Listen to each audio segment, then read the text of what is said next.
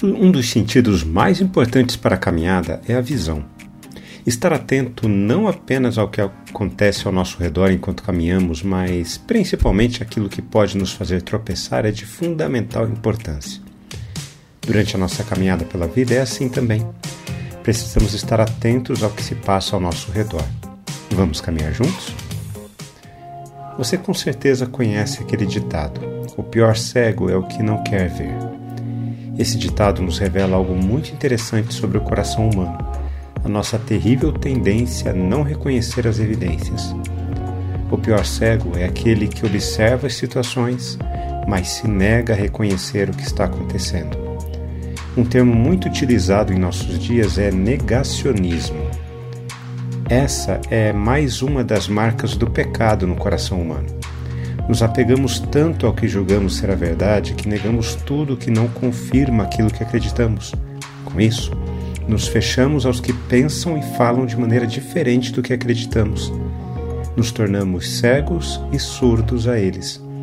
Ouvimos e vemos apenas os que pensam da mesma forma que nós. E foram para Jericó. Quando Jesus saía de Jericó, juntamente com os discípulos e numerosa multidão, Bartimeu, um cego mendigo, filho de Timeu, estava sentado à beira do caminho e, ouvindo que era Jesus o Nazareno, começou a gritar: Jesus, filho de Davi, tenha compaixão de mim. E muitos o repreendiam para que se calasse, mas ele gritava cada vez mais: Filho de Davi, tenha compaixão de mim. Jesus parou e disse: Chamem o cego. Chamaram então o cego, dizendo-lhe: Coragem, levante-se, porque ele está chamando você. Atirando a capa para o lado, o cego levantou-se de um salto e foi até onde estava Jesus, que lhe perguntou: O que você quer que eu lhe faça? O cego respondeu: Mestre, que eu possa ver de novo.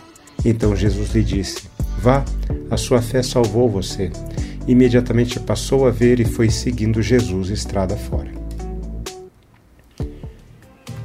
Esta é uma passagem de transição no Evangelho de Marcos. Ela encerra a discussão anterior dos discípulos que queriam saber quem seria o maior no reino de Deus e insere o leitor na próxima sessão. O filho de Timeu é apresentado como o oposto de Tiago e João na passagem anterior. A diferença começa com as palavras do filho de Timeu: Jesus, filho de Davi, tenha compaixão de mim. Observe a diferença dessas palavras com as palavras pronunciadas por Tiago e João. Nos assentemos um à sua direita e o outro à sua esquerda. Para os discípulos, o foco estava neles, naquilo que eles poderiam obter de influência. Para o filho de Timeu, o foco estava em Jesus.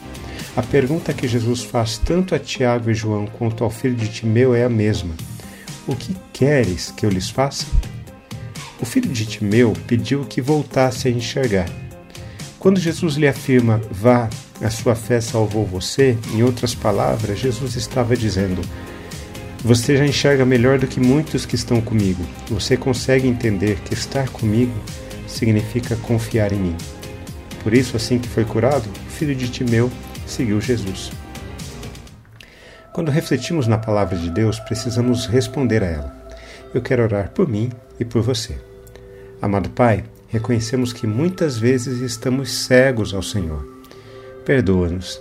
Queremos que o Senhor cure a nossa cegueira para que possamos estar atentos apenas ao Senhor em nossa vida e que a tua graça sempre nos conduza no teu caminho. Em nome de Jesus. Amém.